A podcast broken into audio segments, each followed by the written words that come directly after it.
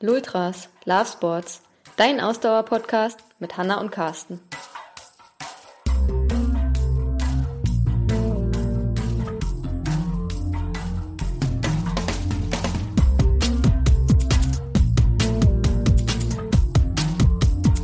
Folge 82. Diesmal zu Gast Johanna Janke. Ja, vom Podcast Die wundersame Fahrradwelt. Johanna ist aber viel mehr als nur Podcasterin. Mit ihr haben wir darüber gesprochen, wie sie als Rugby-Nationalspielerin in der Welt unterwegs war, ähm, wie sie als Fixed-Gear-Rennfahrerin die ersten Rennen bestritten hat, wo dann auch die Frauenbeteiligung größer wurde. Das Thema Frauen ist bei uns auch äh, ein Thema mit Johanna immer wieder. Ähm, also eine ganz spannende Gästin, wo ich nur empfehlen kann, reinzuhören. Genau. Vom Fixed Gear bis hin zu Gravel-Abenteuern ist alles dabei. Und ja, einfach eine sehr inspirierende Frau, also hört unbedingt rein. Deswegen geht's jetzt los. Viel Spaß. Ja, hallo Johanna, schönen guten Morgen nach Hamburg. Äh, schön, dass du bei uns bist im Podcast. Wir freuen uns.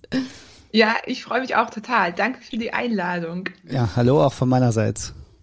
Ja, ähm, wie man das von uns ähm, bei unseren Folgen mit Interviewgästen und Gästinnen kennt, ähm, steigen wir immer relativ schnell ein und ich mache das sehr gerne, dass ich als Einstiegsfrage eine Frage wähle, die vielleicht eine Frage ist, die du jetzt nicht unbedingt erwartest ähm, und die vielleicht auch die Zuhörer und Zuhörerinnen nicht erwarten. Ich habe, ich finde, ich habe heute eine tolle Eingangsfrage gefunden. Ähm, ich hau sie raus. Was ist eigentlich ein Verbinder beziehungsweise eine Verbinderin? Eine Ver ah, ah, Rugby. Okay. Genau. Wir, sind, wir, sind, wir befinden uns im Rugby-Spiel. Ähm, eure Hörerinnen wissen es wahrscheinlich noch nicht, aber ich habe sehr lange in meinem Leben Rugby gespielt und war übrigens auch viel in Berlin und so. Ähm, also seit ich elf bin, äh, habe ich Rugby gespielt für den FC St. Pauli und äh, jede Position hat einen Namen auf dem Spielfeld. Und der Verbinder der Ouvertüre, die Nummer 10, ist quasi die Spielmacherinnenposition. Also sie verbindet den Sturm und die Hintermannschaft und entscheidet, welche Spielzüge gespielt werden und hat quasi eine ziemlich essentielle Rolle in einem Rugby-Spiel. Wow, äh, cool. Ja, also ich bin okay. da äh, bei der Vorbereitung äh, auf eine Rugby-Seite gestoßen, wo ich dein Profil gefunden habe und da stand dann Position Verbinder. Und ähm, also wir sind eigentlich schon wir sind super sportverrückt und auch total breit äh, gefächert sportverrückt, aber ich muss zugeben, im Rugby ähm, kenne ich mich nicht so gut aus. Wir sind eher äh, da dann bei dem, ja, was die Rugby-Spieler und Spielerinnen ja allgemein als ähm, ähm, wie soll ich sagen, ohne das jetzt falsch auszudrücken. Ähm, also American Football gucken wir ganz gerne, aber das ist ja ähm, ist ja nix für Rugby-Spieler und Spielerinnen, ne? Das ist ja äh, lasch. Ja, also wir sagen immer, wir spielen ja halt ohne Schutz, ja. während die American Football Spieler ja komplett ausgerüstet sind. Und also der Unterschied ist auch wirklich beim American Football, das ist so ein bisschen so dieses, da werden ja die Taktiken quasi fast schon von außen angesagt. Und wie ich ja eben beschrieben habe, ähm, beim Rugby ist es halt so, das Team gestaltet das Spiel halt selber. Klar, es gibt Schlüsselpositionen wie die Verbinderin, ähm, aber im Grunde entscheidet das Team im Spiel, wie sie das ähm, Spiel gestaltet. Und das ist einfach ein großer Unterschied. Aber also wir haben auch, wir haben auch mal Footballer bei uns, die dann zum Rugby gewechselt sind oder andersrum. Also so, ne? Wobei, ich, ich glaube, es sind schon zwei komplett verschiedene Anforderungsprofile, weil beim American Football ist es ja dieser eine Moment, der so intensiv gespielt wird alle stellen sich auf und dann ist der Spielzug ja relativ schnell vorbei, aber dafür sehr intensiv, während beim äh, Rugby ja doch auch die Laufwege viel größer sind. Also es wird viel mehr auf dem Feld hin und her gelaufen, äh, um die einzelnen Spielzüge zu machen. Ja, klar, ist im Grunde also dann schon fast wieder wie Fußball, ja. nur halt 80 Minuten full on. Es ist ein Schnellkraftsport, man muss eine enorme Fitness dafür haben, eine Grundfitness, dabei noch schnell sein. Also ja, es ist ein, ein fließendes Spiel im Gegensatz zum Football, das stimmt schon, ja.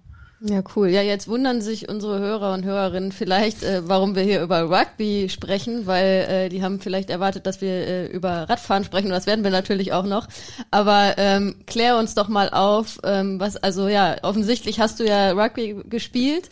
Ähm, wie, also wie bist du zum Rugby gekommen? Wann bist du zum Rugby gekommen? Weil das ist ja doch eher eine Sportart, ähm, die eher außergewöhnlich ist, dass man dazu findet, in, zumindest in Deutschland. Ja, ganz genau. Und bei mir war es wirklich Zufall. Also eine Klassenkameradin von mir war die Tochter des Trainers. Die hat also schon Rugby gespielt, seit sie vier war und hat dann, als wir alle aufs Gymnasium gegangen sind, angefangen, äh, Kinder und Spielerinnen zu rekrutieren. Wir haben damals mit den Jungs zusammengespielt und es war wirklich so, dass irgendwann die Hälfte der Klasse Rugby gespielt hat. Wir wurden dann abgeholt, also das, das Spielfeld, quasi der Trainingsplatz war auch ein bisschen entfernt von uns. Wir wohnen halt mitten in Hamburg und der war halt ein bisschen Stadtpark, ist halt schon Richtung Barmbek raus so ein bisschen. Und ähm, der hat dann halt alle Kids eingesammelt, hat uns zum Training gefahren und wieder zurück. Also es war so ein All-Inclusive-Service. Und außerdem war es cool, wir haben Reisen nach Schweden gemacht. Also es war so, so es, also für mich war es, ich habe dann mit elf relativ, also im Gegensatz zu den anderen, dann später angefangen. Aber es war so Liebe auf den ersten Blick. Und ich war einmal beim Training, wir waren drei Mädchen, der Rest war Jungs. Es wurde aber super respektvoll damit umgegangen. Und wir waren auch mit elf weiß man ja auch, da ist, sind Mädchen ja oft auch körperlich sogar noch überlegen. Das war noch ein super Einstiegsalter. Und ähm, also ich habe teilweise, war ich einen Kopf größer als die Jungs. Also ich hatte keine körperlichen Nachteile. Das hat sich dann so mit 14 ungefähr geändert. ähm, und da bin ich dann auch in die Frauenmannschaft gewechselt ähm, und war noch ein Jahr in Neuseeland und so habe ziemlich viel gemacht, genau. Aber es war Zufall. Es war Zufall und es hat mir Spaß gemacht und ich habe gemerkt, das ist voll mein Ding ich selber, also ich war vorher beim Rock'n'Roll. Ich weiß nicht, ob jemand schon mal Rock'n'Roll gemacht, also getanzt mhm. ist, also Turnier Rock'n'Roll richtig. Und ich habe eben schon gesagt, also ich war halt dann auch mit 14 schon so groß wie ich jetzt bin, irgendwie 1,74. Und wir hatten noch so eine Art Übergangsphase mit meinem Partner, aber es wäre halt so gewesen, dass ich eher meinen Partner durch die Luft wirbeln hätte können, als er mich. Also wir konnten, wir kamen nicht weiter. Ja, okay. Es war nicht der richtige Sport. Rugby schon. So. Und ähm, als Mädchen muss ich auch sagen, also so rückblicken, damals war mir das, ist mir das nicht aufgefallen. Ne? Man, oder Frau, also man denkt ja nicht als Kind über die Dinge nach. Aber es war schon so, dass ich immer eher eine große, ein großes Mädchen war und ein kräftiges Mädchen, das stark war und auch, ich habe auch so Selbstverteidigung, habe Kido und so gemacht. Und da war es mir immer unangenehm, weil ich immer stärker als die Jungs war. So, das war mir richtig unangenehm, weil ich irgendwie dachte, dass und habe dann so getan, als ob ich irgendwie schwächer war und habe absichtlich so Rangelkämpfe verloren. Ja, und beim Rugby wurde ich auf einmal dafür gefeiert, dass ich die Jungs umtackle, dass ich irgendwie durch sie durchrenne natürlich musste ich das auch. Also ich meine, mit elf habe ich angefangen, ich habe ganz schön auf die Mütze gekriegt am Anfang. So bin dann aber halt dabei geblieben, weil ich das Feedback halt bekommen habe. Und ja, ja, ja, cool, äh, coole Geschichte. Also ähm, und man muss ja dazu sagen, ich habe ja da auch ein bisschen weiter recherchiert dann. Ähm, du hast das ja nicht nur so ein bisschen gespielt, sondern du warst ja dann auch sehr erfolgreich. Also du hast, äh, wenn ich das richtig recherchiert habe, in der äh, Nationalmannschaft auch gespielt, bist irgendwie zehnfache deutsche Meisterin geworden im Rugby. Ähm, also das ist ja äh, ist ja der Wahnsinn. Also und ähm, hast du auch in Neuseeland und Schweden auch in Vereinen irgendwie gespielt oder ja, wie ist da dein Weg dann gegangen? Genau, also als äh, Rugby-liebendes Mädchen ähm, hatte ich mir, äh, wollte ich halt unbedingt nach Neuseeland und der Traum hat sich dann erfüllt, als ich dort ein Austauschjahr machen konnte mit 16. Ähm, meine, na, das ist ja so, man bewirbt sich bei einer Organisation und dann hat man vielleicht Glück, dass man in eins Amerika, Kanada oder Neuseeland. Ich wollte unbedingt nach Neuseeland, weil die Rugby-Nation. In Neuseeland spielt halt jeder dritte Rugby. Das ist eine Religion da. Und ich wollte unbedingt hin. Ich glaube, ich habe im, im Auswahlgespräch auch damit überzeugen können. und bin dann halt wirklich mit 16 für ein Jahr nach Neuseeland. Bin dort äh, aufs College gegangen, ähm, auf der Nordinsel, ganz oben im Norden, Bay of Islands, ganz toll und hat mich dann, ich bin angekommen und dann gab es ein Spiel mit der Schulmädchenmannschaft. Da habe ich dann irgendwie gezeigt, dass ich ein bisschen was kann. Ähm, was gut war, weil ähm, das war auch so eine Schule, die war auch so ein bisschen schwierig. Und dadurch, dass ich irgendwie ein paar Tackles gemacht habe, also wenn man da Rugby gespielt hat, da war man, also hatte man keine Probleme mehr auf jeden Fall. ja.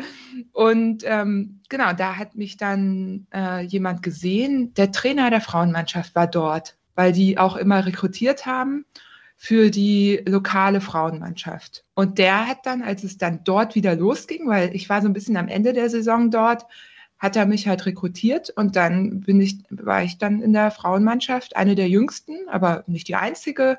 und habe dann dann eine Saison gespielt und habe mich auch in die äh, Regions-Auswahl gespielt. Das war, da konnte ich dann, da musste ich wieder nach Hause leider, aber genau, das war dann mein großes Ziel dort. Ich habe irgendwie, ja, die Schule hatte ein eigenes Fitnessstudio und so. Da habe ich dann irgendwie täglich einfach mal in den Pausen trainiert. Das ist schon ganz anders. Ne? Das kann man sich hier immer gar nicht vorstellen.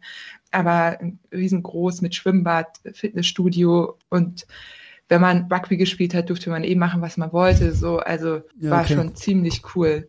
Genau, und dann bin ich nach dem, ähm, nach dem Abi für ein freiwilliges ökologisches Jahr nach Schweden, habe dort dann auch gespielt.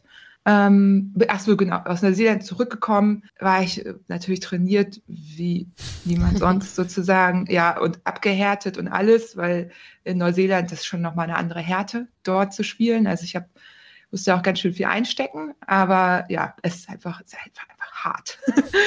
und bin dann in die Nationalmannschaft gekommen und genau, wollte dann aber nochmal ins Ausland und bin dann, habe dann in Schweden gespielt für ähm, ähm, Exiles, Stockholm Exiles, habe mit denen auch eine schwedische ähm, Meisterschaft gewonnen und bin dann wieder zurück und bin dann wieder los und habe äh, eine kleine Weltreise gemacht und auch nochmal eine Saison in Neuseeland gespielt. Genau. Und später im Studium habe ich auch nochmal ich auch noch mal ähm, in Australien auch gespielt. Aber das dann alles für Vereinsmannschaften und parallel quasi immer hier äh, die Nationalmannschaft und St. Pauli. Ja, ja stark. Wahnsinn. Wir gucken uns hier gerade so ein bisschen verdattert an. Ich frage mich, wann du das alles gemacht hast. Also unsere Hörerinnen und Hörer können ja nicht sehen, dass wir uns dabei sehen.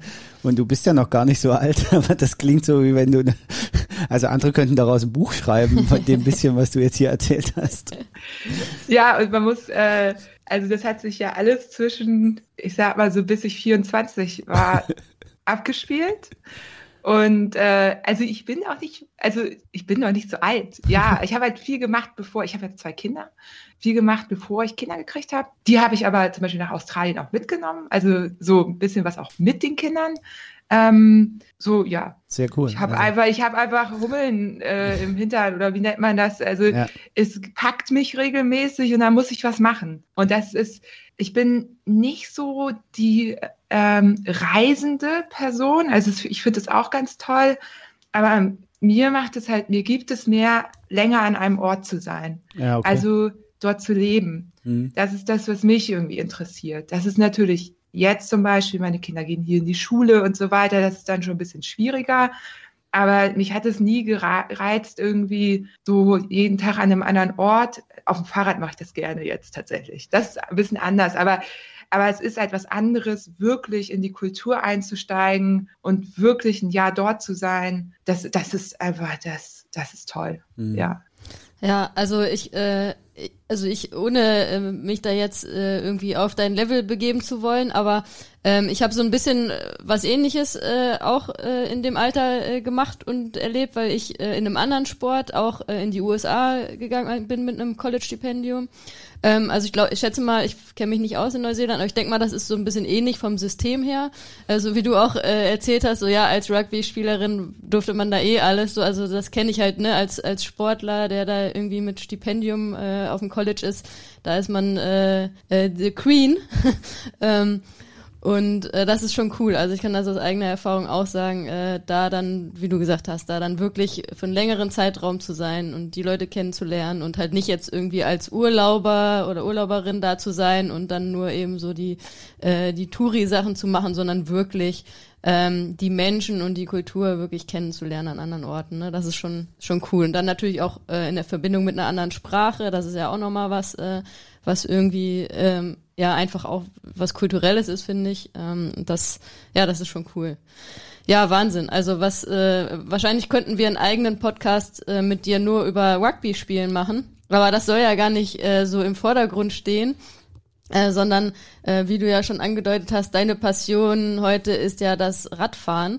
Ähm, wie bist denn du dann vom, vom Rugby-Spielen zum Radfahren gekommen? Ja, also das, äh, ich glaube, es ist schon rübergekommen, dass das alles sehr intensiv war und dass ich viel gemacht habe. Und irgendwann war ich dann aber zurück in Deutschland und auch an Deutschland gebunden, mit zwei Kindern dann halt.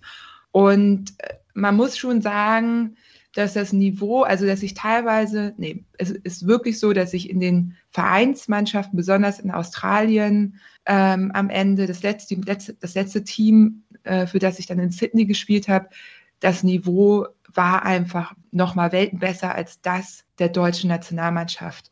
Weil in Deutschland ist Rugby halt immer noch eine Randsportart. Mhm. Ähm, und wird leider auch im Frauenbereich eben dann auch nicht so gefördert wie im Männerbereich. So. Und ja, ich hatte dann, man kann es kurz ausrechnen, mit elf angefangen, dann irgendwie ne, zwei Kinder. Das hat mich auch so ein bisschen unflexibler gemacht. Ähm, ich konnte nicht mehr so viel trainieren.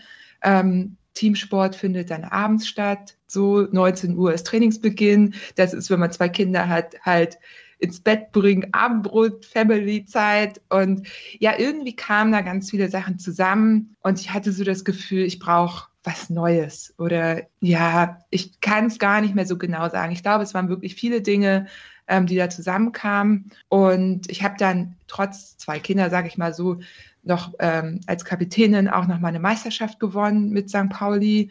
Ähm, habe das auch nochmal gemacht, habe mich voll eingebracht.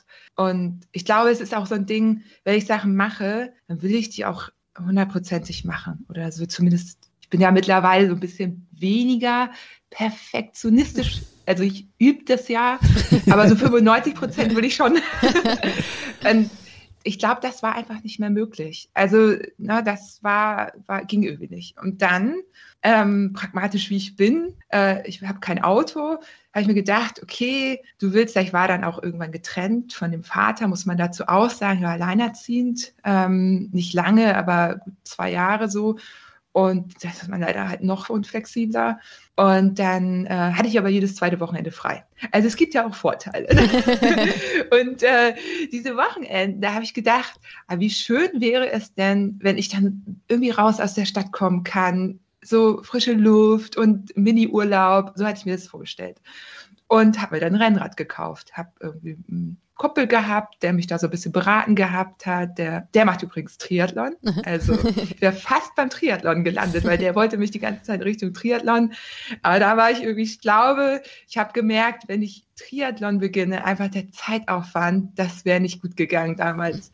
Ähm, genau, und hatte aber dann ein Rennrad und äh, habe dann gemerkt, ich kam ja im Grunde direkt aus diesem Leistungssport und hatte echt, ich war jetzt keine leichte Radsportlerin, aber ich war eine ziemlich starke. Also, und ihr wisst ja hier, ich äh, schreibe da ja auch gerne immer mal drüber, äh, am Deich, da hat man ja auch nicht unbedingt Höhenmeter, also Gewicht spielt im Grunde keine Rolle. Mhm.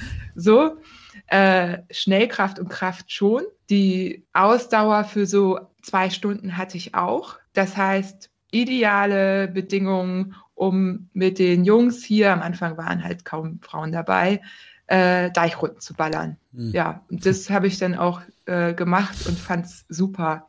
Und so im Vergleich, auch so im Nachhinein, es ist einfach, ich war einfach sehr viel flexibler. Also ich war an keine Zeiten gebunden, ich konnte mich verabreden, wann, wie ich wollte, alleine fahren. Und das war dann der Punkt. Und so ist dann irgendwie so eine neue Leidenschaft entstanden. Ja, cool. Ich kenne übrigens auch, ist mir gerade eingefallen, äh, ähm, eine American Football Spielerin aus Berlin, die auch Rennrad fährt und sehr engagiert ist in Berlin, auch in der ähm, Frauenrad-Szene. Äh, ist mir gerade so eingefallen. Also, äh, Ach, cool. Ja, also es ist vielleicht scheint ein also doch nicht so abwegig zu sein, diese nee. Sportarten. ja, ja, mega. Und äh, also das heißt, dein erstes äh, Rad dann auch war ein Rennrad. Ähm, in, in deinem Podcast, ähm, die wundersame Fahrradwelt, sprichst du ja auch über ganz äh, unterschiedliche Themen aus dem Radsport. Also ich habe auch gelesen, dass du da äh, dann eine Zeit lang viel im Fixed Gear Cycling unterwegs ist. Äh, magst du vielleicht erstmal erklären, weil ich glaube, dass äh, das kennt gar nicht äh, jeder von unseren Hörer und Hörerinnen. Ähm, was, was ist das Fixed Gear Cycling? Also fixed ähm, heißt ja fest, äh, Gear Gang, also man fährt mit einem Gang und man hat auch keinen Freilauf. Das wäre dann Single Speed. Man nimmt also ein Bahnrad, das kennen vielleicht einige. Die Räder, die auf der Bahn gefahren werden, auf der Radrennbahn, haben ja keine Bremsen und haben nur einen Gang, weil alles andere dort viel zu gefährlich wäre. Ja, weil weil ähm, die Fahrten, also man muss in einem bestimmten Fluss bleiben, man darf nicht einfach bremsen. So.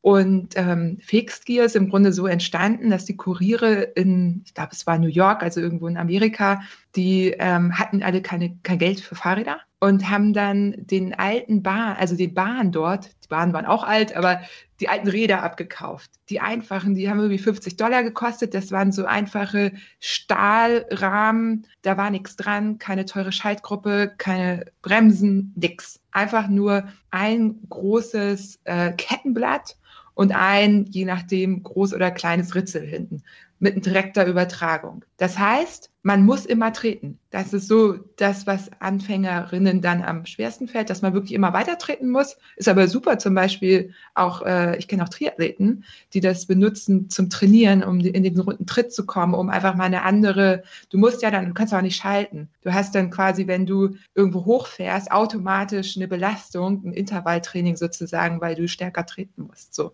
Ähm, hm. Genau, und ähm, in, damals, als ich angefangen habe, war es halt so, dass ähm, ich hatte mich dann auch so in den üblichen verdächtigen Rennradtruppen so umgeschaut, auch auf Facebook so.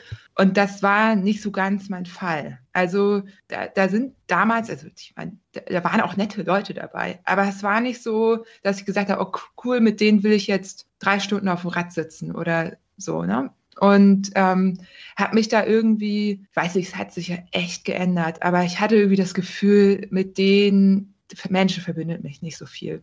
Ja, und dann ähm, hat mich irgendwie ein Freund, glaube ich, war das irgendwie mit zu den Night Rides genommen, die hier in Hamburg stattgefunden haben. Das kam mir auch sehr entgegen, weil die gingen immer erst um 10 los. Da haben meine Kinder geschlafen. Da ähm, mein Mitbewohner oder Mitbewohnerin, verschiedene, äh, war dann hier so. Also es gab Betreuung, die waren nicht alleine, haben aber geschlafen. Und ich bin aufs Rad.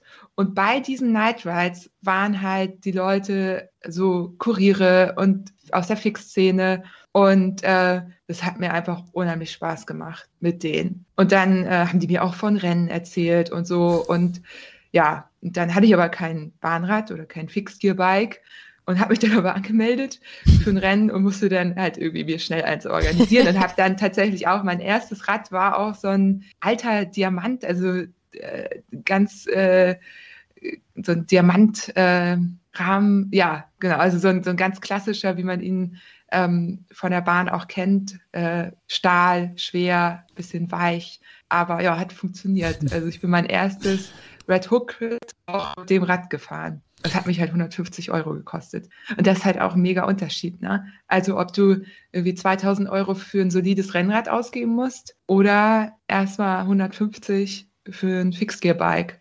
Ich überlege gerade, was ich für meins bezahlt habe, was hier hinter mir steht. Aber jetzt mit allem, was dran gebaut ist, ja, so ungefähr 150 hat es gekostet. Mit Lackieren und allem. Das hast du aber dann auch schon eine Weile, oder? Hast du das kürzlich Nee, ich habe das tatsächlich kürzlich erworben. Ah, wow.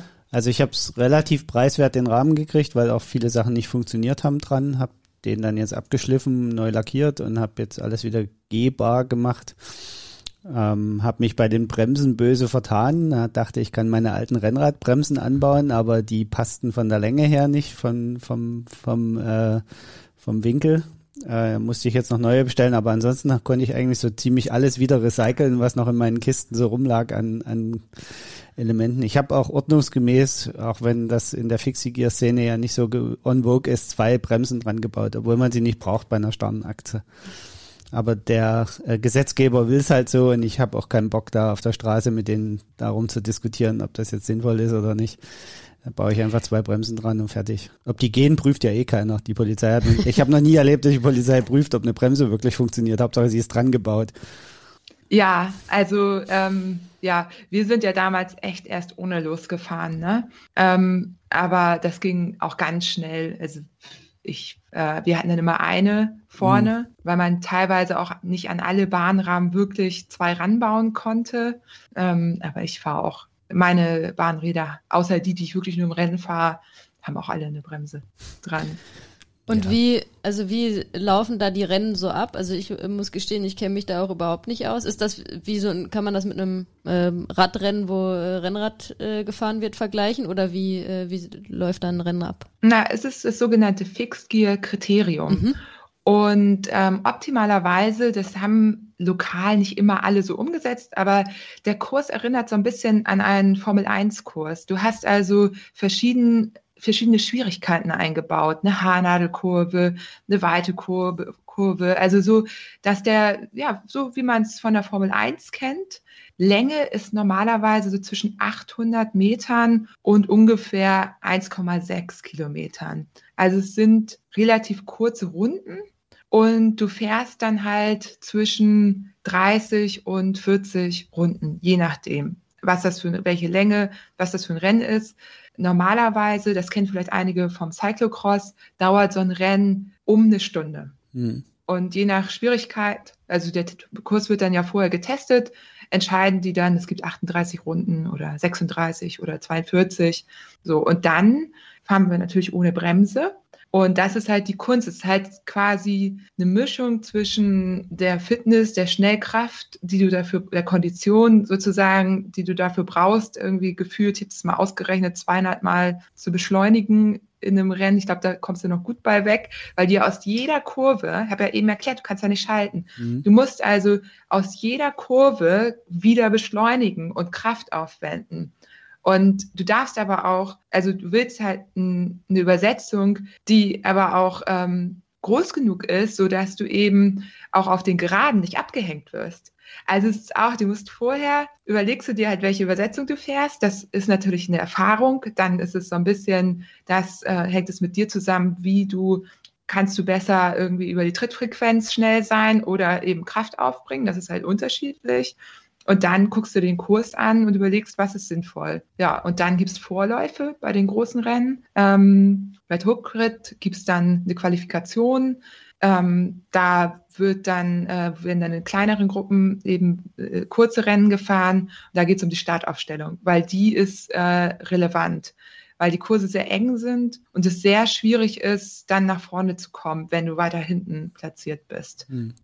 Und ähm, um das mal zeitlich ein bisschen einzuordnen, also wann war da dein erstes Rennen? Weißt du das noch? In welchem Jahr war das? 2014. Ja, okay, also ist auch noch nicht, äh, noch nicht ewig lang her, sag ich mal. Ähm, nee, genau. Und wie war das da bei, also in Sachen Frauenanteil? Also sicher ein Thema, wo wir später auch nochmal äh, genauer zu kommen, aber ich kann mir vorstellen, dass da, ähm, dass das im Verhältnis relativ wenig Frauen wahrscheinlich auch immer noch machen, oder? Also da muss man so ein bisschen unterscheiden, äh, welche Rennen.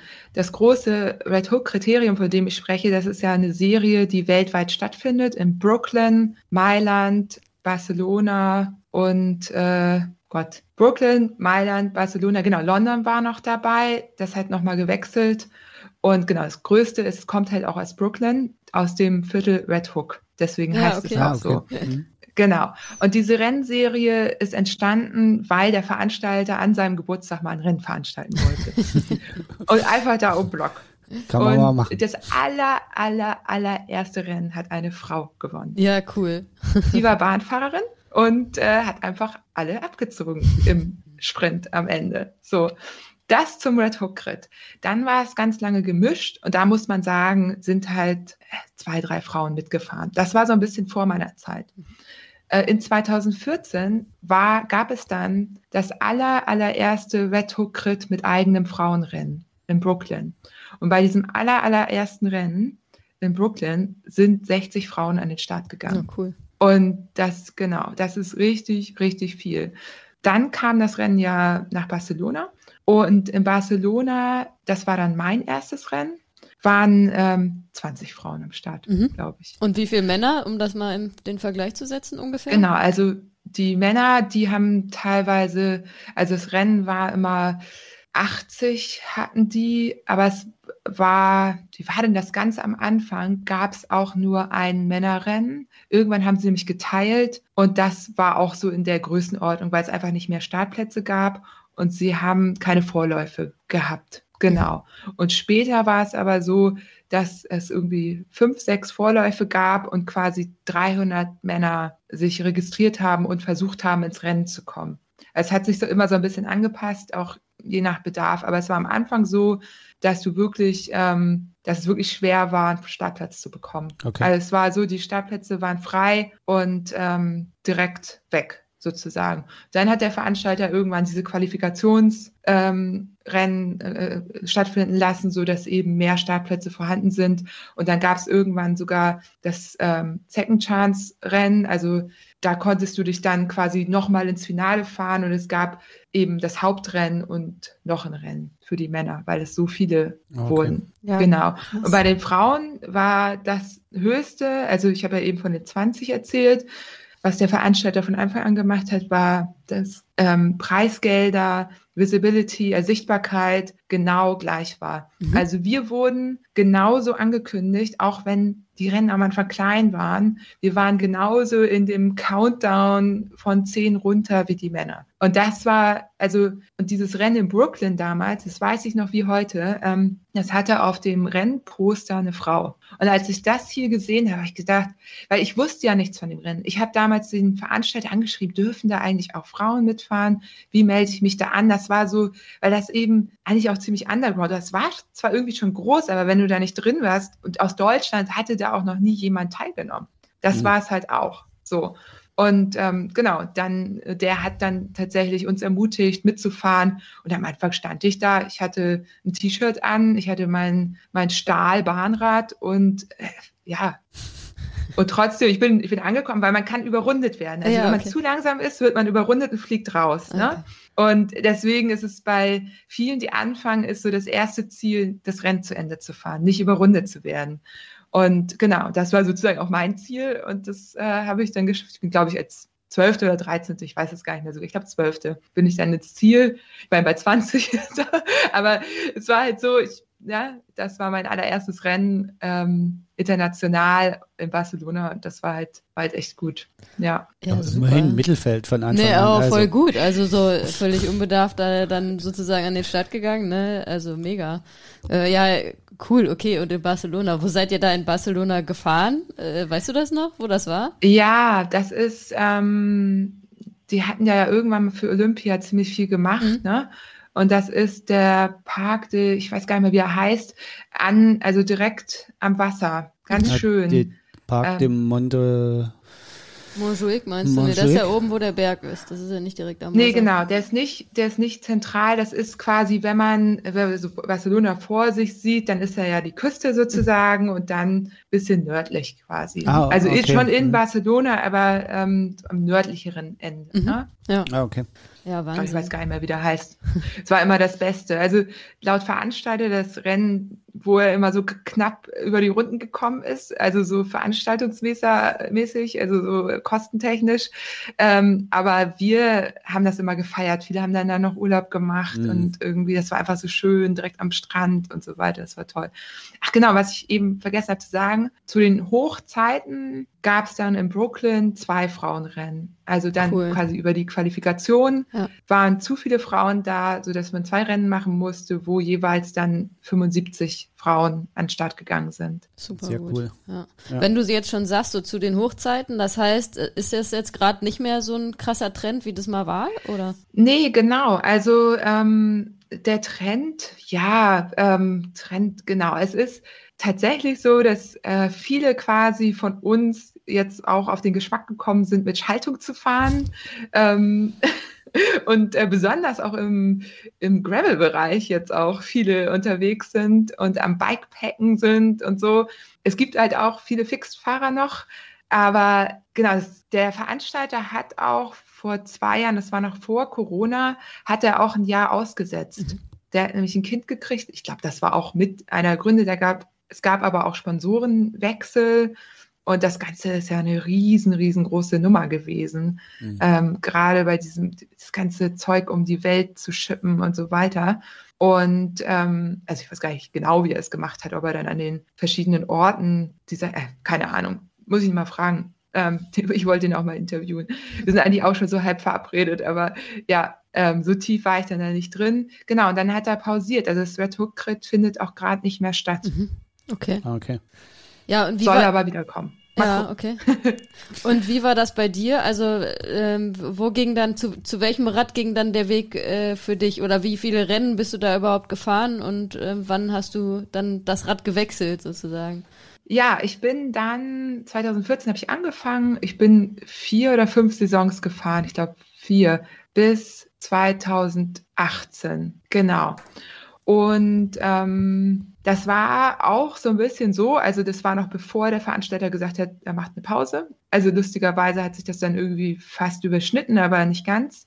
Ähm, ja, ich hatte irgendwie das Gefühl, ich muss ja irgendwas anderes machen. Die ganze Zeit nur Kreisfahren ist vielleicht auf Dauer, ja, kann man, kann man mal machen. Ich hatte mich äh, richtig hoch sag ich mal, gefahren. Ich war am Ende in internationalen Teams unterwegs und ja, aber es sind immer noch immer die gleichen Städte.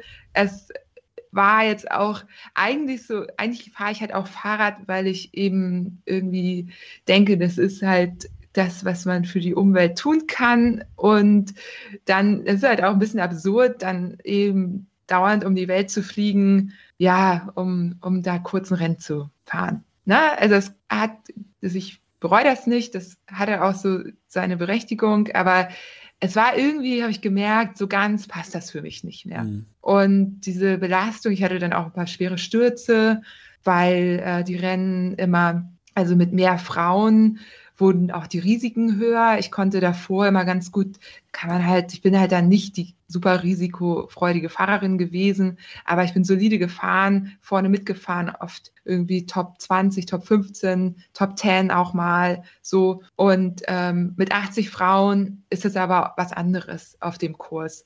Und da hatte ich eben auch dann zwei relativ schwere, nicht selbstverschuldete Stürze, die ich, wo ich habe gesagt, ja, es kann einfach jederzeit passieren. Und das war irgendwann dann einfach, ja, ich habe gemerkt, es stresst mich mehr, als dass es mir Spaß macht. Mhm. Ja, und in dem, also bin ja ein neugieriger Mensch und gucke immer mal so, was es noch so gibt und hatte schon länger Ultrarennen verfolgt.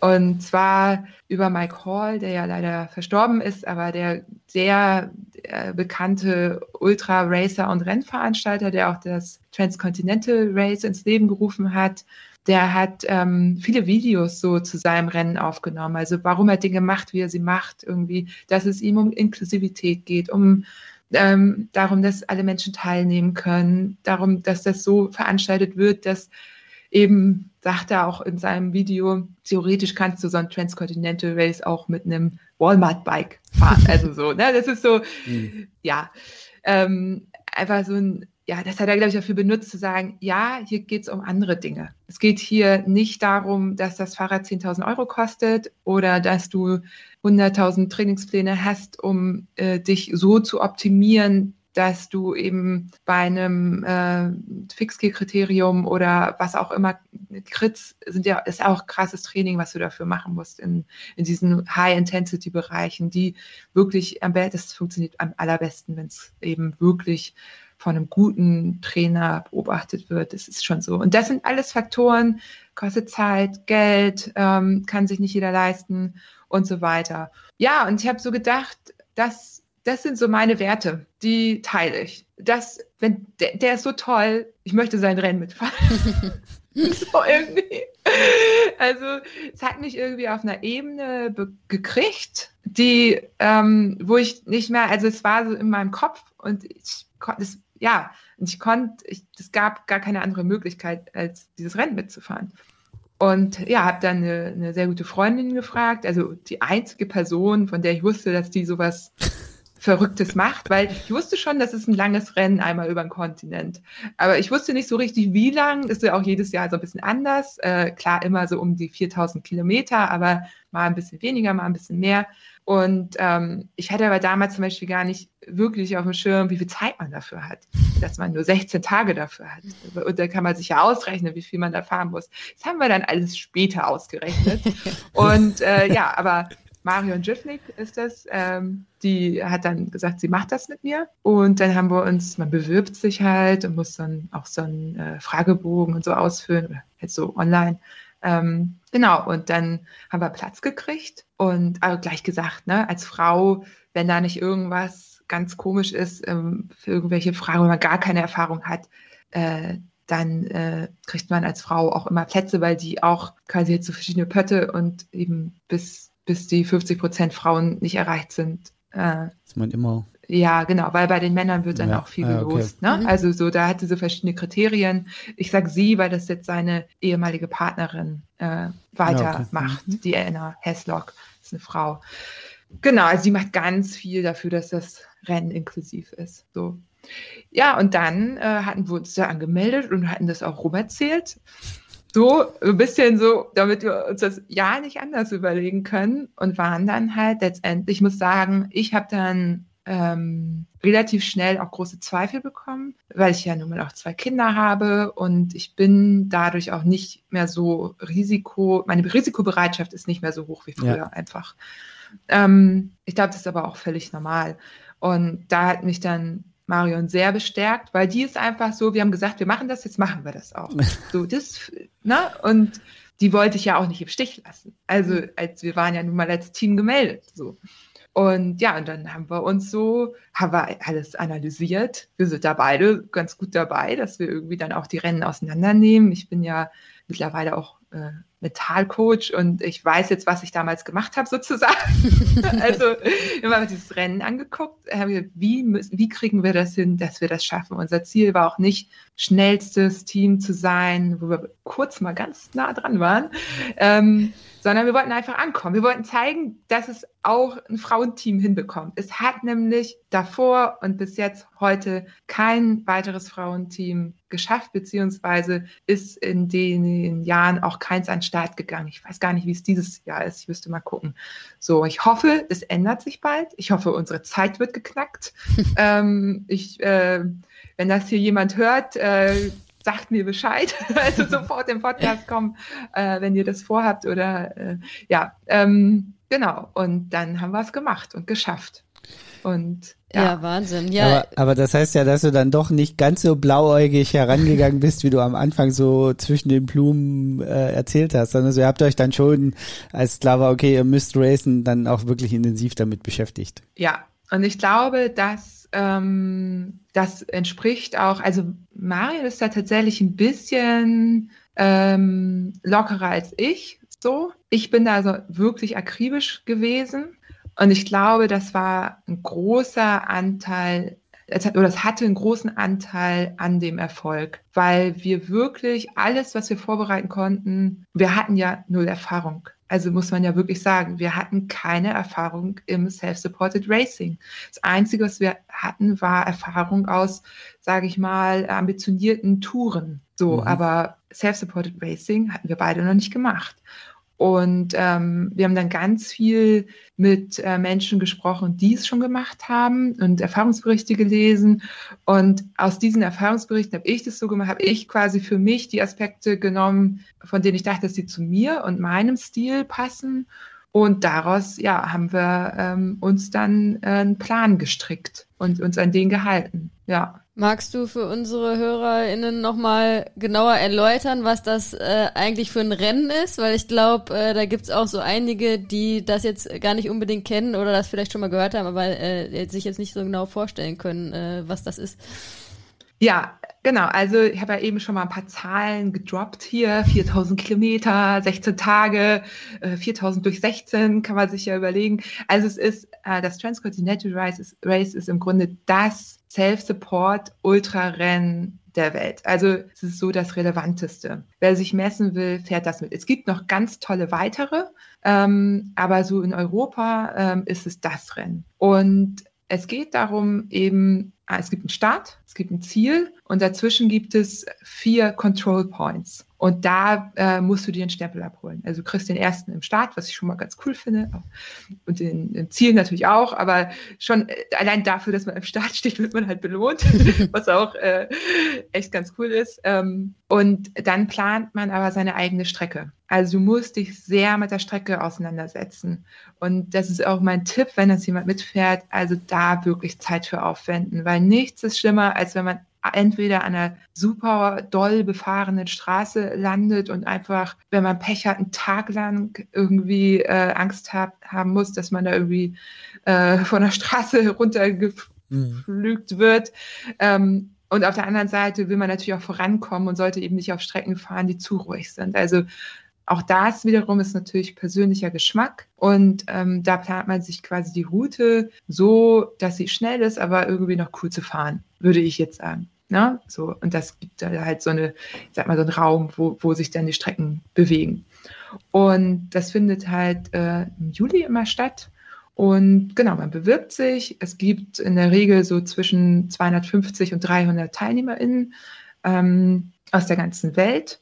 Und Self-Support, das ist wohl das, was, ähm, was dieses Rennen auch ausmacht, denke ich in erster Linie. Ähm, Self-Support bedeutet, man darf keine fremde Hilfe annehmen. Also ich darf unterwegs mein Essen kaufen, ich darf auch in einem Hotel übernachten, ich darf alles machen, aber ich darf zum Beispiel nicht, äh, wenn ich weiß, da wohnt irgendwie äh, ein Kumpel von mir an der Strecke und macht schon mal die Pizza in den Ofen, bevor ich komme, die darf ich nicht annehmen. Also ich darf ähm, keinen Support annehmen von niemandem im Grunde. Wenn da zum Beispiel eh eine Pizzeria ist und die, der gibt mir äh, meine Pizza aus, ich habe die bestellt und dann sagt er, oh, ich finde es so toll, was du machst, hier, die, die geht's aufs Haus, dann ist es was anderes, das darf ich annehmen. Ja. Aber du bist völlig auf dich allein gestellt. Du hast ein, ein schnelles Rad ähm, mit leichtem Gepäck, so das, was man so vom Bikepacking kennt, möglichst stromlinienförmig ähm, ja, und bewegst dich halt so schnell wie möglich diese 4000 Kilometer durch Europa und wirst getrackt dabei. Das ist vielleicht noch wichtig zu sagen. Und es gibt ein Team, die sogenannten Dot Watcher. Und es gibt äh, die große Fanbase, die dann auch das anguckt. Es gibt halt eine, eine riesengroße Karte dann und da sieht man dann halt die ganzen FahrerInnen. Und das ist halt, wir haben wirklich so, ich sag mal bei der Pizza, so Nachrichten bekommen wie, ah, na, guten Appetit. Da haben die halt gesehen, wir sind da, da ist eine Pizza, unser Dot ist still. Dann, ja, so, das äh, wird dann so, ne, irgendwie bei Instagram. Crazy. Wir haben dann halt auch zwischendurch mal einen Post gemacht und dann kriegst du halt so Kommentare bei Instagram oder keine Ahnung, ja. ja crazy. Ja, und es ist wirklich, also um sich das mal vorzustellen, ähm, du bist, ähm, wir waren ja 16 Tage unterwegs Du bist 16 Tage im Rennmodus. Und das ist halt das Krasse. Also du bist 16 Tage wirklich in diesem Modus. Du schläfst. Wir hatten ähm, relativ viel Schlaf eingeplant. Das war Marion wichtig. Ähm, das ist ja auch ganz unterschiedlich. Normalerweise schläft man so zwischen viele, so drei, vier Stunden. Wir hatten sieben. Und da könnt ihr euch vorstellen, dass bedurfte einer unglaublichen Disziplin, eben tagsüber so äh, kurze Pausen oder gar keine zu machen, dass man abends diese sieben Stunden am Stück hatte. Und wir saßen halt morgens um zwischen vier und sechs meistens auf dem Rad, sind bis abends gefahren, waren um zehn im Bett und dann Licht geht aus, sieben Stunden eingestellt und entsprechend weiter. Tagesdurchschnitt von 260 Kilometern ungefähr. Wahnsinn, Wahnsinn. Wie habt ihr das mit den Übernachtungen? Also habt ihr dann auch immer ähm, irgendwie in Hotels oder Übernachtungsmöglichkeiten geschlafen oder habt ihr dann auch mal irgendwie gezeltet oder so? Also das war tatsächlich eine taktische Entscheidung. Ähm, zelten würde da niemand. Ein Zelt mhm. ist einfach zu schwer. Ja. Und dieses Rennen hat halt nicht nur 4000 Kilometer, sondern auch 40.000 Höhenmeter. Also richtig viel. Man, diese Checkpoints oder Control Points, die sind alle meistens auf irgendwelchen Pässen. Was schön ist, aber auch bedeutet, dass man die hoch muss. So, also dieses Rennen führt einen an wunderschöne äh, Städte, äh, Stellen und Orte. Also es ist wirklich immer ganz, ganz toll vorbereitet. Ne? Also klar, die Strecke muss man selber planen, aber diese Orte, an die man dann kommt, sind wirklich toll. Und ähm, ja, jetzt habe ich den Faden verloren. Deine äh, wegen Übernachtung, äh, über, wie, ob genau. ihr immer, ja, genau. Genau, zur Übernachtung. Ähm, was viele machen, ist, dass sie sich halt einen Schlafsack mitnehmen. Also es geht von, ich nehme nur einen Schlafsack mit, bis zu, ich nehme einen Schlafsack und eine Isomatte und ein Bivi. Das ist so, ein, so eine Art wasserfester Sack, den man dann darüber zieht. Auch das Bivi gibt es in, sag ich mal, in einer Form, wo man schon fast sagen kann, das ist ein Mini-Zelt, aber immer noch sehr leicht. Und das ist das, was die Menschen mitnehmen, die draußen schlafen. Bei uns war es so, wir wussten, wir sind beides, wir kommen Berge gut hoch, aber wir sind beides keine Bergfahrerinnen. Das heißt, Übernachtungsequipment hätte uns einfach zwei, drei Kilo extra Gewicht mhm. äh, bedeutet. Und da haben wir uns aus taktischen Gründen gegen entschieden. Ja, man ist schneller, weil man schneller irgendwo sich kurz äh, quasi seinen, seinen Schlafplatz äh, aufgebaut hat, als Hotel einchecken, bis man auf dem Zimmer ist und so. Man verliert immer also mit, mit Eincheck und bis zum Schlafen haben wir immer eine Stunde gehabt. So. Und morgens eben auch eine Dreiviertelstunde. Und das hast du nicht, wenn du draußen bist. Da packst du alles ein, fest los. Und trotzdem haben wir entschieden, wir, wir ähm, wollen gut schlafen, wenn wir schlafen.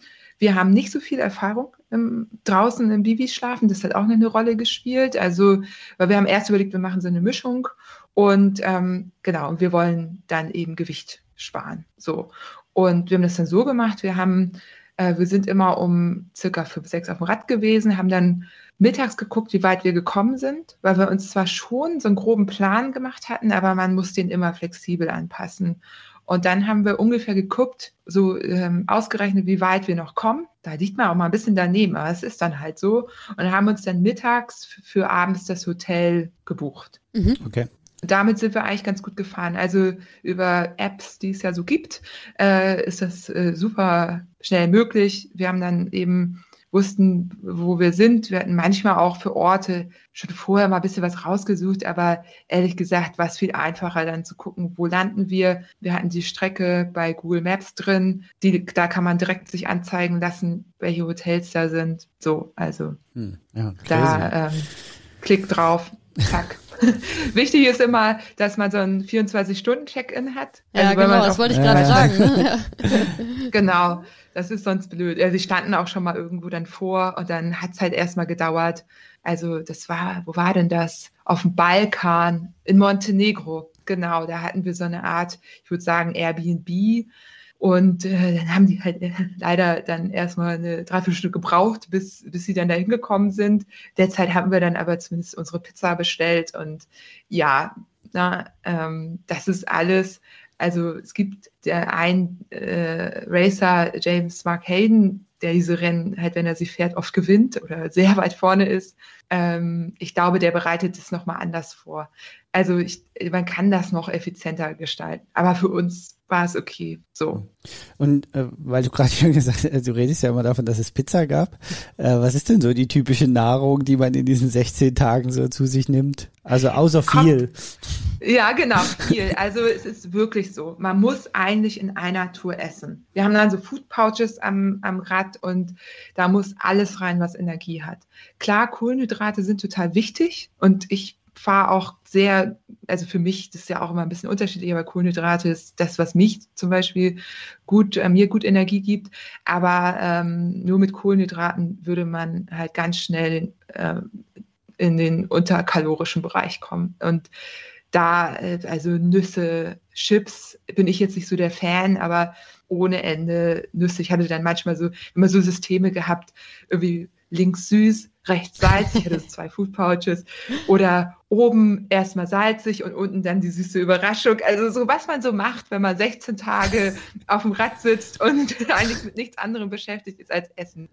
Ich bin ja vegan, also ähm, eine Fiona Kolbinger zum Beispiel, die das Rennen ja gewonnen hat, das äh, letzte Transcontinental Race als erste Frau überhaupt overall gewonnen. Ähm, die ernährt sich dann auch mal einen Tag von 20 Snickers, ne? Krass, so, ja, okay. Weil das einfach nur Eis, Snickers, ähm, einfach pure Zucker, pure Energie.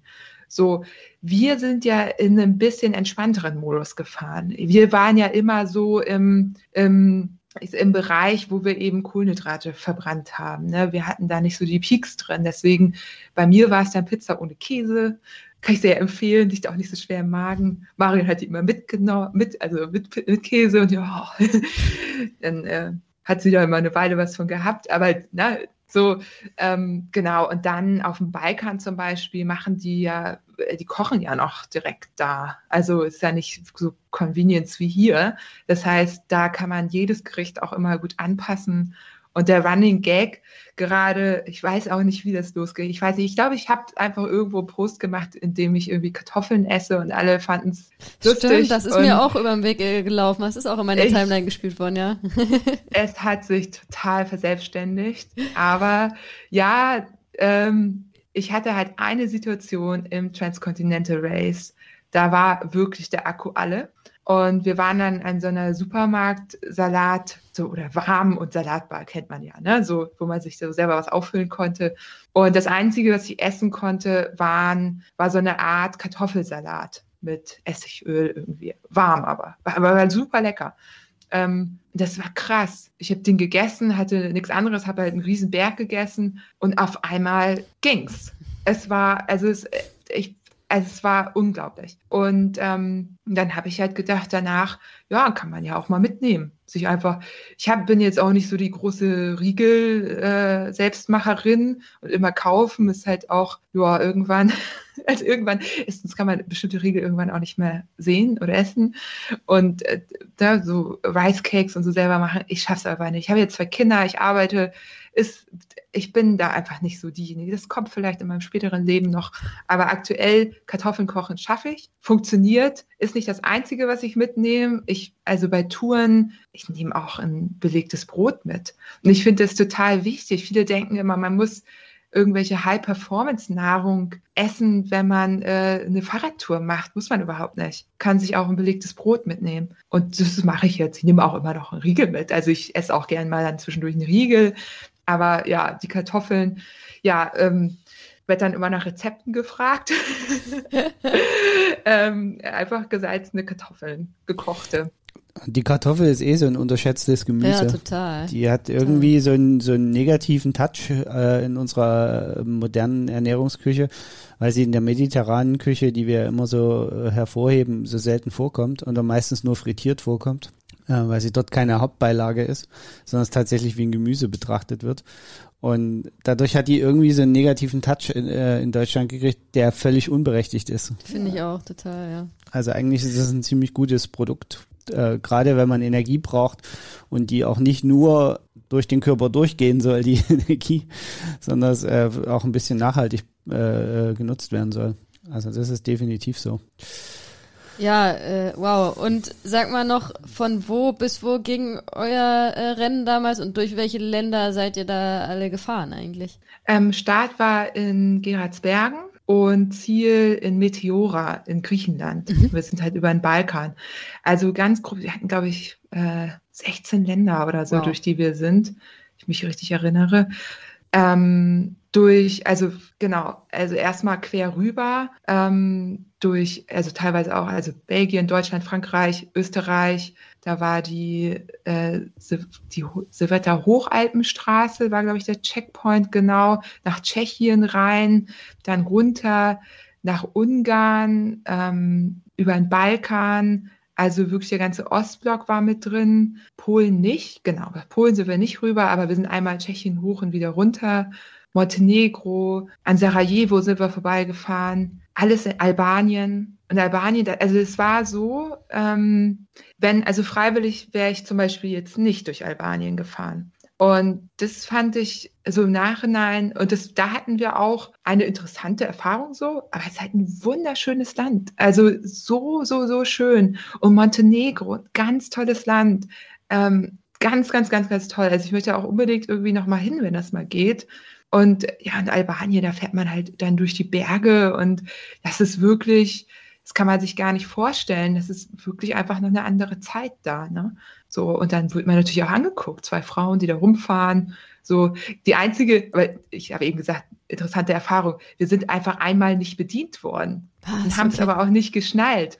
Und dann ist Marion hin, äh, wo bleibt denn unser Essen? Und dann haben die gemerkt, dass wir das nicht verstehen, dass wir da diskriminiert werden. Ja. Und ich glaube, die haben sich gedacht, ja, scheiße, funktioniert nicht. Und haben uns dann unser Essen gebracht. Okay. das ist, funktioniert auch. Ähm, genau, das war so das Einzige. Ähm, und dann halt Griechenland, diese Meteora ist so eine Klosteranlage, auch ein total schönes Ziel. Jetzt sind die Ziele ein bisschen anders, aber ähm, das war schon richtig, richtig schön, ja. Es, ist, es, es klingt total toll, wie du davon erzählst und man, man kriegt total Bock darauf. Äh, ich kann trotzdem nur jedem raten, sich das gut zu überlegen, weil so ganz einfach ist das nicht, was, was du dir da vorgenommen hast. Ja, also ich sag mal so, hast. was die Herausforderung wirklich ist, ne? Es ist nicht Fitness. Man muss natürlich eine Grundfitness und man muss fit sein, klar. Es ist die Tatsache, es ist eine mentale Herausforderung, einfach 16 Tage im Sattel zu sitzen und ja. zwar 12 bis 14 Stunden pro Tag. Und dann ist es eine Herausforderung, also man, der Körper, das nimmt die Körper natürlich auch mit, da brauchen wir gar nicht äh, drum herum reden. Das äh, ist eine Krisensituation für den Körper. Und man sitzt halt auch den ganzen Tag auf dem Sattel. Also das ist auch eine Herausforderung. Man wird Schmerzen haben. Und ich glaube, äh, gut ist, wenn man das sehr, sehr doll will. Und das war bei uns der Fall. Wir wollten das sehr, sehr, sehr doll. Und das hilft einem auch dann so Krisen durchzustehen und Schmerzen ähm, zu, also nicht zu verdrängen, aber zu ertragen und irgendwie damit umzugehen, sich eben aus der Situation rauszukatapultieren, ne, in zone, also zu kommen und einfach, wo Zeit keine Rolle mehr spielt und auf einmal ist man angekommen und so. Also ich glaube, das ist so der Trick. Man darf sich aber auch nichts vormachen und zwar ähm, ist das auch, also ich habe eben ein bisschen Krisenzustand oder Krisensituation gesagt, das macht halt was mit dir. Mhm. Und ich glaube, dieses Rennen selber, die physisch, das ist, das kriegt man irgendwie hin. Und wenn es halt nicht klappt, dann klappt es nicht. Aber du kommst halt nach Hause und es hat was mit dir gemacht. Und das ist das, was, glaube ich, wo man ganz schön aufpassen muss. Also die sogenannte Afterparty. Also das, was auch bei großen Triathlon-Events ja passieren kann. Ne? Oder überhaupt so äh, hätte ja gerade Jenny Tuff im Interview, die, die äh, läuft ja über Bergketten und ist 30 Tage teilweise unterwegs. Und dann kommt sie zurück und, und denkt so, ja, okay, was ist das? Ich muss erstmal wieder in mein Leben zurückfinden. Ja. Und ich glaube, also bei mir hat es auch einiges ähm, an einigen Dingen gerüttelt. Ähm, ich habe danach ja meinen Podcast gestartet, also ich wollte irgendwie drinbleiben, aber ich bin zum Beispiel seitdem auch kein Ultrarennen mehr gefahren. Okay. Also na gut, jetzt war auch Corona, also es war auch so ein bisschen mit der Familie abgesprochen, dass ich jetzt nicht gleich im nächsten Rennen wieder was mache, äh, im nächsten Jahr wieder ein Rennen fahre. Aber und dann kam halt Corona und ich bin schon auch unterwegs und mache irgendwie ein paar Sachen. Aber ähm, ja, ich musste irgendwie auch so ein bisschen äh, das, ähm, ja, es hat so ein bisschen Dinge, so, so Relation oder so eine, so eine, äh, irgendwie so ein bisschen gerüttelt an, an der, ja, an ja, dem, wie man so lebt. Es eröffnet so. einem halt extreme neue Blickwinkel auf die ganze Sache. Also man, glaube ich, also ich kenne das ja von, von unseren Rennen ja auch, ne? Also deine Ultralauferfahrung. Bei mir war es eben auch wirklich der erste Ironman, wo man dann so im Nachgang, äh, natürlich ist man hinterher immer schlauer wie vorher, das ist ja auch logisch, aber tatsächlich in der Retro-Perspektive dann sagt, ja, also es, es verändert einen schon genauso, wie du es gesagt hast. Und darauf sollte man sich auch bewusst einlassen, weil ansonsten wird es nämlich ein ganz großes Problem und reißt, zerreißt einen hinterher auch ganz schön. Naja, es ist, und also ich glaube, es ist so ein bisschen, man kann es so ein bisschen vergleichen, wenn man irgendwie längere Zeit auch irgendwo ähm, weg war im Ausland, in einer anderen Kultur und dann wieder zurückkommt, wenn man immer von diesem Kulturschock spricht, der ist ja dann eigentlich erst, wenn man wieder zurück in das Alte kommt. Und ich glaube, das ist nach solchen äh, Sachen eigentlich ähnlich äh, auch dann wieder so, ja, okay, jetzt irgendwie wieder in den normalen Alltag finden nach so einer extremen Geschichte, die man da gemacht hat, das ist äh, gar nicht so einfach und viele fallen dann halt auch in ein tiefes Loch danach, ne? Weil auch wie du gesagt hast, ich meine, 16 Tage ähm, habt ihr euch da drauf committed, wirklich da den ganzen Tag im Sattel zu sein und dieses Ziel zu erreichen und das zu schaffen? Und da ist ja alles, da ist ja alles drauf abgestimmt, dass ihr da irgendwie durchkommt, dass ihr genug esst, dass ihr euren Schlafplatz da habt und dass ihr da den ganzen Tag äh, auf dem Rad sitzt, ne? Und dann halt danach auf einmal wieder, okay, jetzt äh, normaler Alltag, das ist halt äh, dann wieder so eine gegensätzliche Situation, äh, womit man dann erstmal wieder klarkommen muss, ne? Ja, und was ich auch gemerkt habe, ich weiß nicht, wie euch das geht, aber es können ja auch nicht alle diese Dinge nachvollziehen. Also ja. diese Erfahrung. Also bei mir ist das ganz extrem generell. Ist es, äh, weil ich ich bin ja äh, bin ja IT-Berater und ich ich treffe eh selten Leute, die sich mit dem Sport so krass identifizieren können, wie wir das tun und wie ich das tue. Und also das merkt man dann immer, irgendwann lernt man dann halt auf die Frage, ja, was ist denn deine beste Marathonzeit? Und die zweite Frage, wie lang ist denn eigentlich ein Marathon? Einfach nur noch mit Kopfschütteln und irgendwas zu antworten, weil man denkt, es ist eh egal, was ich demjenigen jetzt sage. Also ich bin nett, aber es ist eigentlich total egal, was ich ihm jetzt sage, weil er, es, es macht überhaupt keinen Sinn, weil er, er hat eine, einen so anderen Blick wie ich, dass wir niemals kompatibel werden äh, in, in unserer Sichtweise. Dann antwortet man halt nett und denkt sich seinen Teil und Ähm, ja. ja, ist, und also ich glaube, halt. was man auch dazu sagen muss, und ich kann mir vorstellen, dass es bei dir ähm, auch in die Richtung geht, ist, dass man halt, wenn man lange in dem Sport ist und dann halt auch äh, wirklich, sage ich mal, extremere Sachen macht, ähm, dass irgendwann halt auch so sich der Freundes- und Bekanntenkreis halt auch auf diese Blase äh, so eigentlich beschränkt. Ne? Das, also, wollte ich gerade sagen, weil ja. das, das, das der größte Zufall ist, in meiner Firma ja. arbeitet zufällig der Bundestrainer im Ultralaufen. Also ich, ich, wusste das aber auch lange nicht. Wir sind uns dann zufällig äh, bei uns hier im Office in Berlin mal begegnet dass wir in derselben ja Firma arbeiten.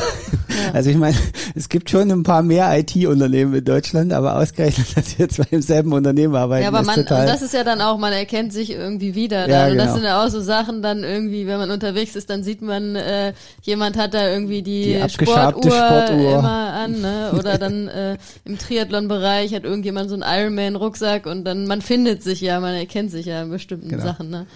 Ja.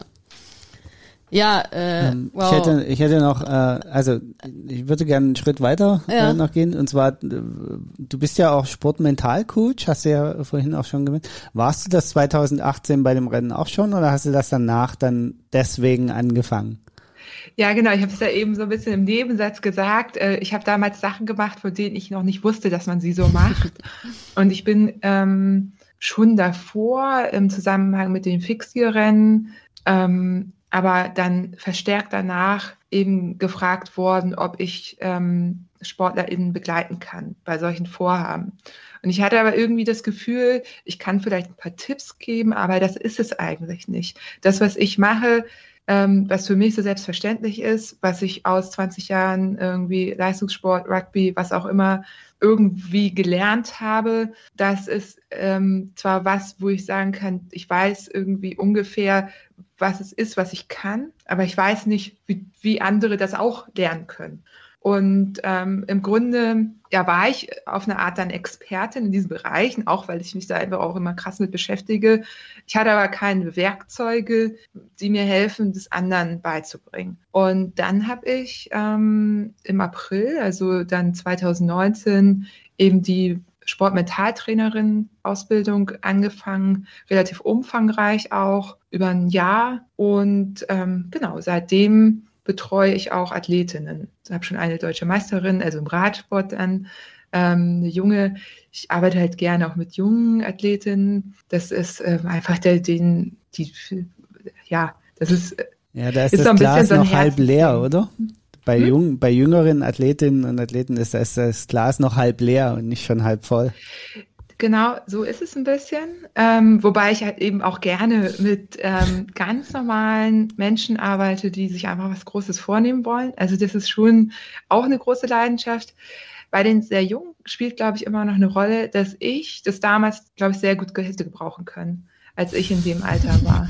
Ja, ja ich glaube, alle, Person, also ja, alle, die so ein bisschen durch Leistungssport durchgegangen sind, durchgekommen sind, halbwegs unversehrt, ähm, können das nachvollziehen, dass, sag ich mal, eine wohlwollend beratende, coachende Person in genau dem Alter, wo ganz viel auch schiefgehen kann oder vielleicht sogar noch besser hätte laufen können, ganz wertvoll sein kann. Ja, also das ist, äh, das haben wir ja auch schon mehrfach bei uns im Podcast thematisiert. Die Hörerinnen und Hörer konnten das gerade nicht sehen, dass ich auf, auf Hanna gezeigt habe. ähm, also wir haben das ja auch schon mehrfach thematisiert, dass Hanna eigentlich keine Tennis keinen Tennistrainer äh, unbedingt gebraucht, also den hat sie schon auch gebraucht in, in ihrer Karriere, aber für sie wäre es viel wichtiger gewesen, einen Psychologin oder einen Psychologen zu haben und einen Athletiktrainer oder einen, einen guten Physiotherapeuten oder eine Physiotherapeutin. Das wären die beiden gewesen, die wirklich gefehlt haben. Stattdessen hatte sie vom Bundesstützpunkt Na, alle möglichen. hatte ich, aber äh, ja tatsächlich, also äh, das ist ja ganz witzig auch, weil äh, wir da ja auch so eine Parallele haben. Irgendwie, ich sag immer, ähm, Tennis war mein erstes Sportlerinnenleben und jetzt bin ich in meinem zweiten Sport Sportlerinnenleben angekommen im Ausdauersport. Ähm, ähm, genau, und bei mir war das halt auch so. Ich war ja als junge Sportlerin da auch schon relativ ähm, ähm, erfolgreich unterwegs und äh, Tennis und Tennis ist auch nochmal so ein krasses Extrem. Also ich weiß nicht, wie es beim Rugby ist. Ich glaube, das äh, ist vielleicht ein Ticken einfacher vom Mentalen her, weil man in einem Team unterwegs ist. Aber Tennis ist halt äh, ein krasser Einzelsport und was ich halt da auch immer noch so extrem finde, ist, dass man halt immer diesen direkten Gegner oder die direkte Gegnerin hat. Ähm, und das macht's halt äh, psychologisch halt extrem. Also man sagt eigentlich im Tennis so klar, äh, wie du vorhin auch gesagt hast äh, beim äh, äh, Transcontinental Race, also fit muss man sein, das muss, muss man sein, wenn man Sport auf einer gewissen Ebene, auf einem gewissen Niveau betreibt. Ähm, aber man sagt immer so, ja, 90 bis 95 Prozent im Tennis sind mental. So. Und äh, das hat man damals schon gesagt, aber trotzdem hat man dann da irgendwie nicht die Konsequenz gezogen und gesagt, ja, okay, wenn das doch so ist, dann ist ja so ein Mentalcoach unglaublich wichtig. Ähm, das war damals äh, leider nicht so in, in meiner äh, äh, Zeit und das, ja, das ist auch das, was ich ändern würde, wenn ich sagen würde, okay, ich könnte nochmal zurückgehen und was hätte ich da gebraucht? Genau das hätte ich gebraucht. Ne, mittlerweile ist es ja schon anerkannter, immer noch nicht, glaube ich, in vielen Sportarten immer noch nicht so anerkannt, wie, ähm, wie es sein sollte. Aber ähm, Genau, ja. Also das hat mir damals äh, total gefehlt. Ähm, das äh, wäre wär das gewesen, was ich gebraucht hätte. Und das war eigentlich auch relativ offensichtlich, dass das äh, bei mir so war. Aber das war einfach eine Zeit, in der war das, ähm, ja, ähm, sag mal, ist ja auch früher immer so generell verpönt gewesen vielleicht, ne, wenn man irgendwie von Psychologen und Psychologinnen spricht. Das hat sich ja Gott sei Dank auch allgemein geändert in der heutigen Zeit. Aber ähm, ja, kann ich also dir nur zustimmen, dass äh, äh, ist unglaublich wichtig, ja. Total. Also viele TrainerInnen lassen sich, also die Guten haben es verstanden, würde ich sagen. Einige lassen sich ungern reinreden. Ich glaube, damals ähm, wären das, wenn überhaupt, die TrainerInnen gewesen. Die, und da hatte ich zum Beispiel auch welche, die das quasi mit abgedeckt haben, aber eben nicht also ich war ja in der Mannschaft mit, ähm, sag mal, wir brauchten fürs Spiel 15 Spielerinnen, sieben Austauschspielerinnen und dann noch quasi der Rest des Kaders, falls jemand verletzt ist. Wir waren 30 Spielerinnen. Und da, das kann ja gar kein Trainer oder keine Trainerin abdecken. So. Und die Guten haben irgendwie mit einem Satz äh, was hingekriegt, so.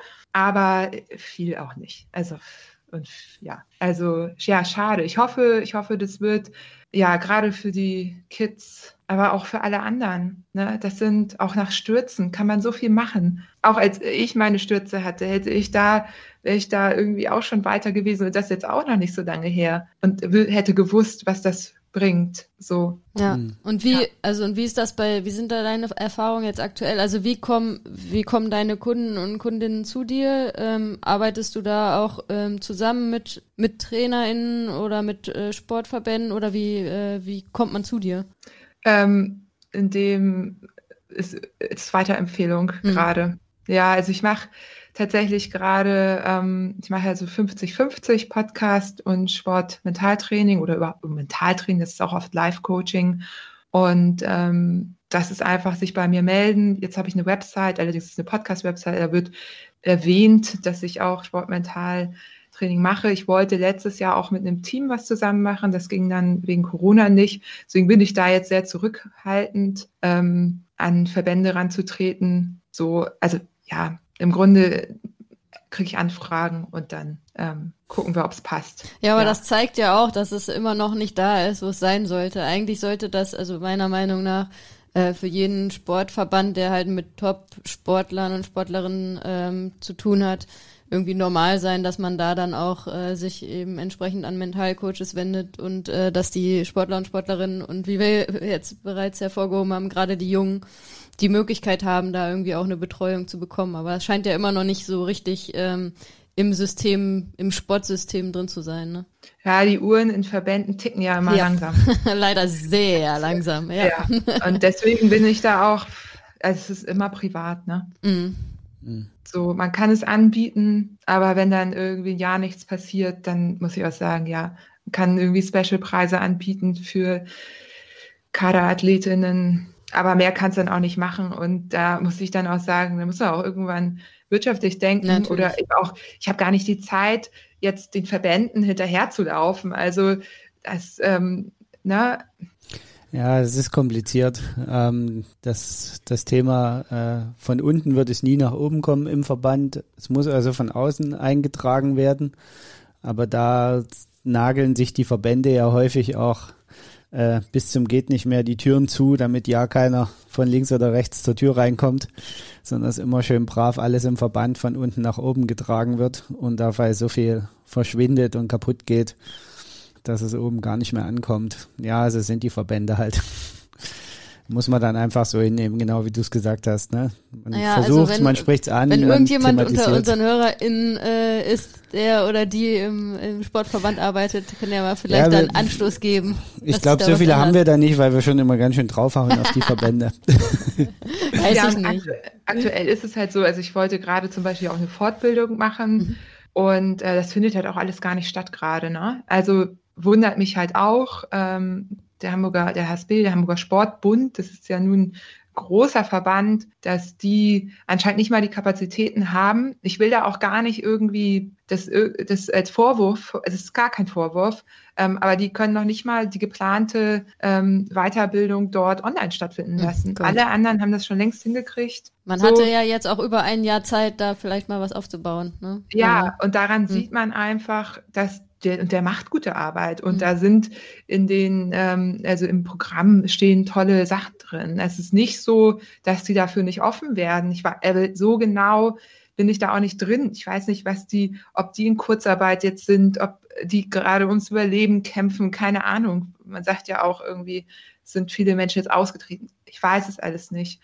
Ich denke, es wird die Zeit kommen, die Profiteams machen es. Also es gibt, glaube ich, kein Profiteam, ob nur im Fußball, ob irgendwie Radsport, die nicht irgendwie in der Form ähm, einen Mental Coach irgendwie an Bord haben oder wo die einzelnen SportlerInnen äh, sich das privat organisieren. Ne? Also zum Beispiel im Triathlon ist es ja auch gang und gäbe, dass äh, die Athletinnen sich ihr Coaching ähm, selber bezahlen und organisieren. Da ist ja gar kein Verband, es für die macht. Das ist ja Teil dieses Geschäfts als Profi, dass du dir das irgendwie zusammenstellst. Und da wird ja richtig viel Geld für ausgegeben. Und äh, ich meine, Frodeno arbeitet auch mit einem Sportmentalcoach. Also der hatte jahrelang eine Blockade und ähm, ist zumindest das, was er so in Interviews liest und hat dann eben daran gearbeitet. Und das ist wahrscheinlich ein großer Teil seines Erfolges. So. Ja, also würde ich mal behaupten, das ist äh, der Teil, der ihn unterscheidet von den anderen, weil ich glaube, der ist jetzt äh, von dem von der Fitness her äh, ist er vielleicht gar nicht so viel besser als andere, aber genau das ist das, was den entscheidenden Unterschied oft macht in den Rennen und womit er halt dominiert ohne Ende in den letzten Jahren. Also äh, ja, das äh, von daher ist das schade, dass das nach wie vor ähm, immer noch irgendwie eher so ein so ein grau, eine graue Zone ist für viele Verbände ähm, und wie du gesagt hast, die und das das sieht man dann auch äh, und ich glaube, das kann man über viele Sportarten hinweg sagen, dass die absoluten Top äh, Leute sich halt dann die die Experten da selber holen und die ähm, selbst bezahlen und das äh, aus eigenem Antrieb machen und das dann wiederum auch äh, oft den Unterschied macht gegenüber den guten Profis, die aber nicht absolute Weltspitze dann irgendwie sind, ne? Ja. Da ja, haben wir jetzt genug äh, Werbung dafür gemacht. Hört das ja jemand und äh, genau. Sich, ja, cool. Ja, also, aber ich, ich glaube, das ist das, das ist auch das Wichtigste, ne? dass, ja. dass man es immer wieder ähm, heranträgt. Also jetzt unabhängig davon, ob wir jetzt irgendwo ein Verbandsmitglied uns hört oder also es geht einfach darum, die Leute überhaupt dafür zu sensibilisieren. Und ja. was ja vorhin auch so ein bisschen ankam, das, das Thema Mentalcoaching als solches hat ja auch noch an vielen Stellen sowas äh, in unserer Leistungsgesellschaft sowas, ja, da hast du ja schon verloren, wenn du einen Mentalcoach brauchst. Das ist ja leider immer noch so, dass das in vielen Köpfen so drinne ist, obwohl das ja totaler Unfug ist. Wobei sich das ja also muss man ja auch sagen, damit, also das ändert sich ja deutlich und gerade, ne, also um jetzt mal diesen dieser Begriff, der ja völlig für mich gefühlt schon wieder völlig verbraut ist, aber so Thema Achtsamkeit und solche Geschichten, das kommt ja immer mehr auf, gerade in der äh, jüngeren Generation. Ähm, also das, man merkt schon, dass sich da was tut, aber trotzdem sind wir immer noch äh, äh, immer noch weit von dem Optimum, glaube ich, entfernt, wie es sein könnte. Ne? Kommen wir mal zu den nächsten zwei Punkten, die noch auf unserem Zettel ja, stehen. Ja, also ich wollte auch sagen, wir gucken natürlich hier auf die Uhr, aber äh, das äh, ist einfach natürlich, du hast unglaublich viel zu erzählen. Äh, wir wollen jetzt auch nicht äh, äh, hier irgendwas aussparen. Wir könnten, glaube ich, mehrere Podcast-Folgen äh, machen. Ähm, ja, was bei welchen von den beiden Punkten wolltest du denn jetzt ansprechen noch? Ich wollte jetzt erstmal auf dein neuestes Frauenrat-Community-Projekt zu sprechen kommen. Ja, ihr seid so gut vorbereitet. Ihr habt es natürlich direkt noch mit eingebaut. Das ist ja erst so ein paar Tage online. Ähm, ja, wir haben äh, tatsächlich irgendwann festgestellt, dass es noch zu wenig Plattformen für Frauen gibt und in Deutschland eigentlich keine die im Rad, Fahr- und Radsportbereich ähm, eben wirklich eine Plattform ist, auch für andere. Ne? Und haben uns dann zusammengetan mit acht Frauen und das letzte halbe Jahr intensiv über Zoom-Calls, wir haben uns kein einziges Mal getroffen, wir sind über ganz Deutschland verteilt, ähm, an einer Plattform gearbeitet, die The Women All Right heißt. Ähm, kennt vielleicht einige The Kids, The Kids are Alright, da wurde dann The Kids All Right, ne? Und wir machen jetzt The Women All Right. Wir sind äh, auf jeden Fall inklusiv. Also es ist nicht nur für Frauen, sondern für alle marginalisierten Gruppen. Wir wollen sehr divers aufgestellt sein, ähm, haben dafür auch ein Manifest ausgearbeitet, das, in dem genau das steht auch.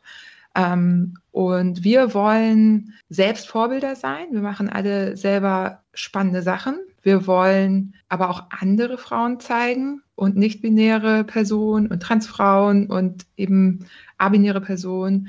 Ähm, alle, die sich als Frauen sehen oder eben nicht ähm, auf den üblichen Männerplattformen stattfinden können. So. Und zu viel darf ich jetzt auch noch gar nicht verraten. Das kommt auch alles so in den nächsten Wochen. Aber dass der Bedarf da war, kann man direkt sehen. Wir haben innerhalb von drei, Ta drei Tagen 1000 Follower auf unserem Instagram-Profil gehabt. Das ist mittlerweile. Ich zähle auch dazu. hm? Wie bitte? Ich, ich zähle auch dazu. ja, sehr schön.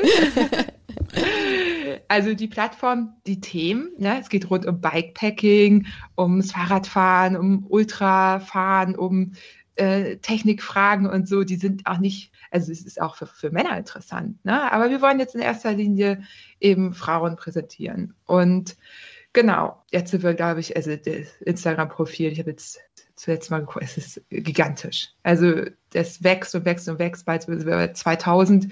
Wir haben gestern die Website gelauncht, The Women All Right. Dort findet man auch schon die ersten Blogartikel, Vorstellungen von uns. Also gerne mal raufgucken. Ähm, die hatte am ersten Abend innerhalb von zwei Stunden 2000 neue Nutzer. Also wir haben nebenbei Google Analytics laufen lassen und das beobachtet ja, und ich bin einfach unheimlich froh, dass wir das irgendwie hingekriegt haben zu acht. Wir sind alle unterschiedlich. Wir sind auch teilweise in der Fahrradbranche, teilweise ähm, studieren wir noch, teilweise arbeiten wir ganz normal, machen das nebenbei, ähm, sind teilweise fahren wir lange Strecken oder kurze. Wir haben eine Triathletin mit drin. Also so bunter Teller und vom Alter her unsere älteste ist 50, unsere jüngste ist 26, wenn ich mir das so richtig, wenn die nicht Geburtstag hatte zwischendurch. Also, na, wir wollen ähm, da sehr, sehr, sehr divers sein und ich denke, das ist auch ganz großer Vorteil, weil die Dinge, eh, also alles aus unterschiedlichen Perspektiven betrachtet, immer, immer äh, reichhaltiger ist, was so sagen kann. So. Genau, und damit haben wir jetzt viel vor und freuen uns, wenn die Plattform geteilt, angeschaut, äh, Feedback gegeben wird, um dann eben in Zukunft äh, da noch äh, tolle Sachen stattfinden zu lassen. Ja, das äh, war ja eine ähnliche Intention, die du und Martina auch hatten, als ihr die, die Feen Female Endurance gegründet hattet. Ne? Ja. Genau. Also auch wirklich so dieses, ja, es gibt, es gibt einfach noch keine richtigen Plattformen oder zu wenig Plattformen, die sich diesem spezifischen Problemen äh, stellen. Und natürlich auf der anderen Seite will man niemanden ausschließen. Also das, ich glaube, das ist auch so ein, so ein Missverständnis immer, ähm, dass nur weil man es jetzt an eine bestimmte Zielgruppe erstmal äh, richtet, dass, dass man damit jemanden ausschließen will. Darum geht es gar nicht, sondern es geht einfach nur darum, diese heute einfach unterrepräsentierte Zielgruppe stärker in den Fokus zu rücken. Weil man muss einfach sagen, Frauen machen auf diesem Kontinent 50 Prozent der Bevölkerung aus, haben aber nur, weiß ich nicht, im Sport 10 Prozent der Sichtbarkeit. Wenn überhaupt. Gefühlt. Ja, ja. ja und das geht natürlich nicht. Das ja, und ich glaube, also wenn ich das jetzt so richtig verstanden habe, was du jetzt äh, kurz erzählt hast, ähm, geht's ja auch sehr darum, als Vorbilder äh, zu fungieren. Und ich glaube, das ist halt auch was ganz, ganz, äh, ganz, ganz wichtig, weil es gibt, also ich glaube, es gibt viele äh, weibliche Vorbilder auch im Sport, aber die sind halt äh, noch, äh, wie Carsten sagt, also deutlich unterrepräsentiert. Und das ist, glaube ich, einfach wichtig zu zeigen, hey, wir sind hier und wir äh, auch als Frauen äh, machen wir irgendwie krasse Sachen und jede Frau kann das irgendwie auch, wenn sie da Bock drauf hat und das möchte. Und ähm, ja, ich glaube, wir brauchen ähm, wir brauchen solche Projekte, deswegen finde ich das äh, ziemlich cool. Ähm, ich war äh, auch sehr beeindruckt von ähm, von dem, wie ihr das jetzt aufzieht. Also das sieht ja sehr professionell, auch so aus äh, Marketing-Sicht äh, äh, sehr professionell aus. Also ähm, da denke ich mal, habt ihr da auch einige Expertinnen dabei, die sich da richtig gut auskennen, weil das äh, kommt schon sehr krass rüber, ja. Das gebe ich sofort weiter. Ich hoffe, die anderen hören alle den Podcast. Ähm, wir haben tatsächlich eine Grafikdesignerin und eine ähm, Frau, die, also ich kann auch sagen, wer es ist. Also Jule von Jule Kritzelt hat das Logo gemacht. Ähm, Juliane von Radelmädchen hat die Website in erster Linie initiiert. Wir haben alles irgendwie zusammen gemacht, aber ähm, da war sie schon die führende äh, Frau, die, die das in die Hand genommen hat. Und dann haben wir eben wirklich mit zu acht über sechs Monate auch so Prozesse durchgangen, wie welches Design, wie wollen wir auftreten. Wir haben ganz viel, uns ganz viel selbst reflektiert, ähm, ganz viel gelernt. Wir sind auch immer noch am Lernen. Also das soll auch so sein, gerade diese ganzen Gender-Thematiken. Ähm, Marie und ich haben einen Workshop zu geschlechtlicher Vielfalt im organisierten Sport besucht. Ich war dann nochmal bei einem Webinar bewusst ähm, zum Thema ähm, der Einfluss der ähm, Black Lives Matter Bewegung auf deutsche schwarze Athletinnen. Also wir sind da sehr, sehr, sehr ähm, sage ich mal, interessiert und bereit zu lernen. Wir wissen aber, dass wir auch noch einen Weg haben vor uns, weil ähm, so Dinge wie, wie so ein, also wir als weiße Person haben ja zum Beispiel nie Rassismus erlebt.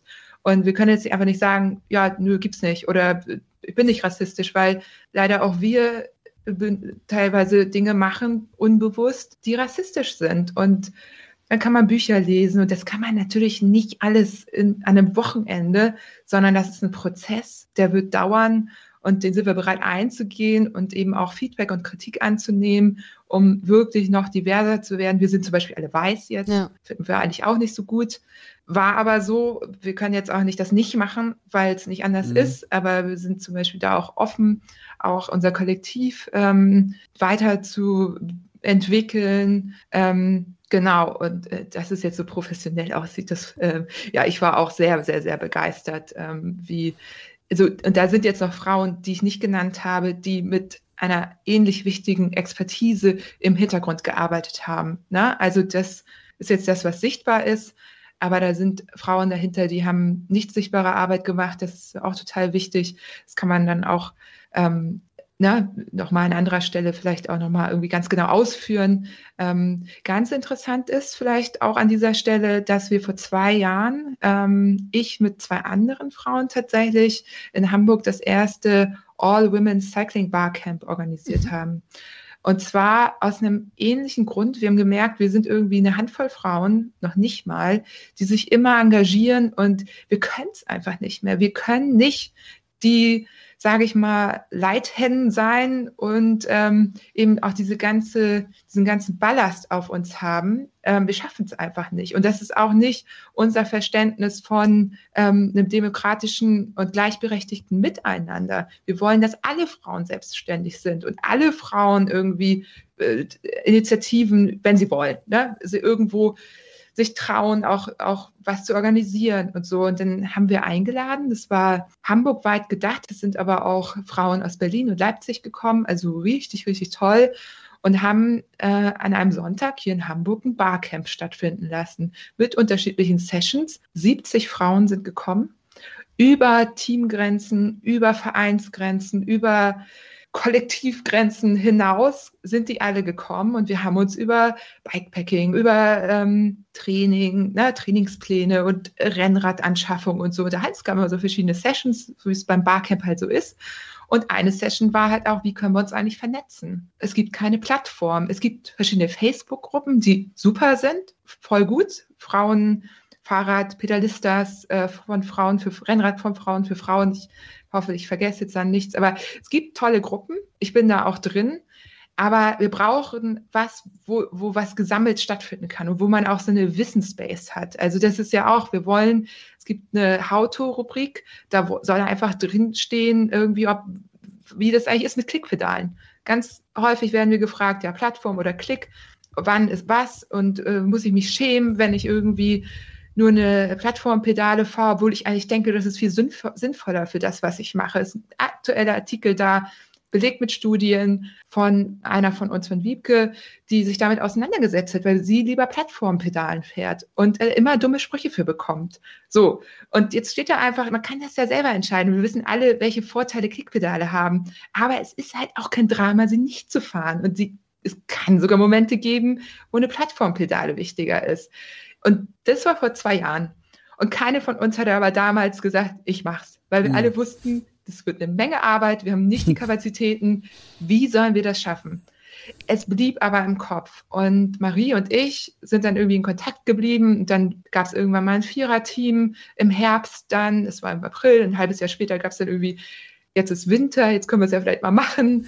Ähm, dann äh, wurde es aber, genau, waren wir so ein bisschen dabei, haben so die ersten Ideen, wir hatten dann den Namen, ne? Dann haben wir uns aber auch tatsächlich viele Monate damit beschäftigt, ist jetzt ein X im Namen, damit wir inklusiv sind oder nicht. Dann haben wir jetzt recherchiert, das ist überholt. Also aktuell ist es eher, dass du Women ausschreibst und eben eine Beschreibung dazu machst, wen du alles ansprechen willst. Also du sagst im Grunde, die möchte ich haben und die sprichst du direkt an. Deswegen sprichst du halt inter, non-binary, trans, einfach direkt an. So, das kann sich auch wieder weiterentwickeln, aber das ist das, was jetzt irgendwie angesagt ist. Dann äh, kam Corona.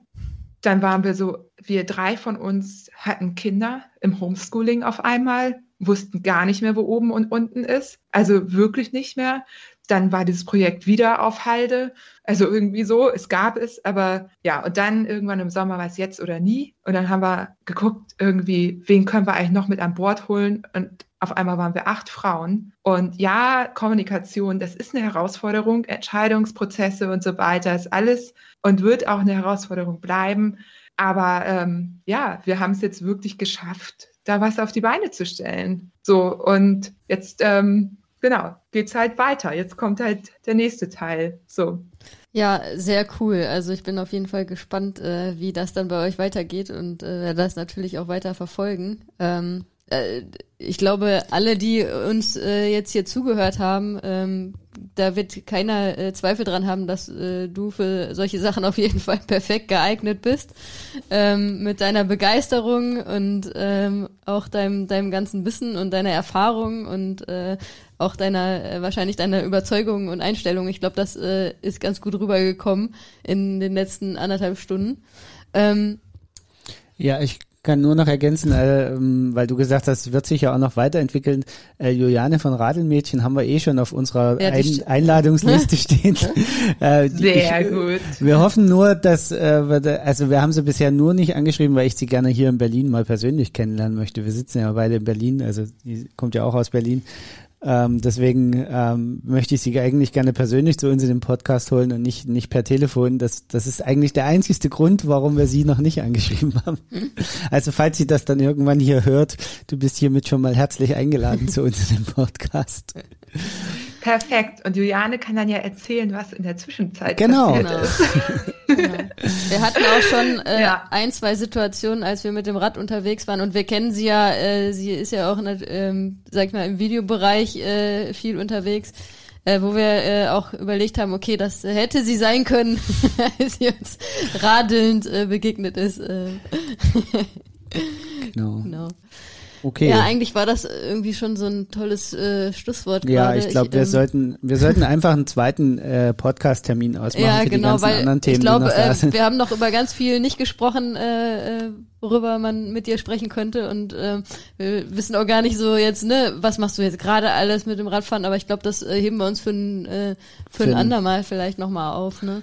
Ähm, ja, also jetzt, jetzt den ordentlichen Cliffhanger für unsere Zuhörerinnen und Zuhörer. Ihr müsst noch weiter in Zukunft unseren Podcast abonnieren, damit genau. ihr den zweiten Teil irgendwann hören könnt. Äh, wir werden natürlich auch gerne in den Shownotes äh, alles verlinken, also sowohl ähm, deine Profile, deinen Podcast. Ähm, ich weiß also, Projekte, du hast genau. Instagram-Account äh, ja auch und natürlich auch jetzt von von dem neuen ähm, Frauenprojekt natürlich gerne alles äh, verlinken. Da kann, können dann unsere HörerInnen auch nochmal in Ruhe sich das alles anschauen. Ähm, genau, vielleicht aber als Abschluss, als schöne Abschlussfrage, ähm, was sind denn noch so ähm, Radträume? Also ich kann mir vorstellen, du hast einiges, äh, aber was wäre noch so ein großer Radtraum, den du noch gerne verwirklichen möchtest in Zukunft? Ja, das ist eine super Frage. Ähm, mir fällt es gerade, ihr, ihr, merkt ja, ich bin so ein bisschen, ich muss was sehen und ich begeister mich dann dafür. Ne? Und mir fällt das gerade äh, unter den aktuellen Bedingungen ein bisschen schwer. Aber ähm, es gibt schon Rennen oder Adventure im Bikepacking-Bereich, es ist ja mal Adventure, ähm, die mich schon sehr reizen würden. Und das ist einmal ein Bikepacking Adventure Race Slash, ne? Man weiß schon immer, wer der die schnellste war. Es ist schon so, aber es kommt eben nicht nur darauf an. Ähm, das ist die Tour Te Waipunamu. Und jetzt weiß ich auch, wie man sie ausspricht. Ich hatte es nämlich in meinem eigenen Podcast im äh, Moment nicht hingekriegt. Und die findet auf der Südinsel von Neuseeland statt. Und das ist so ein bisschen, ich war jetzt zehn Jahre nicht da. Ähm, das wäre schon ein großer Traum, dort nochmal hinzureisen, meine Freunde zu besuchen und dann das vielleicht mitzufahren. Ähm, das ist so eine Sache. Und dann gibt es halt auch in Amerika die Tour Divide, die soll auch ganz toll sein. Ähm, in Deutschland gibt es den Iron Curtain Trail, den ich sehr spannend finde. Ja, es gibt schon so ein paar, merkt eher so im Offroad-Bereich. Also ich mag gern so Offroad, gravelig, äh, dass man ein bisschen vorankommt, aber eben auch weg von der Straße ist. Mhm. So, das sind so meine Träume. Ja, und äh, zu eurer Frage, ich komme total gern nochmal. Ich finde es eh mega beeindruckend, äh, wie gut ihr euch vorbereitet habt, denn ich weiß, wie schwer das bei mir ist. Ähm, ein bisschen Hilfe gibt es mittlerweile auf meiner Website so.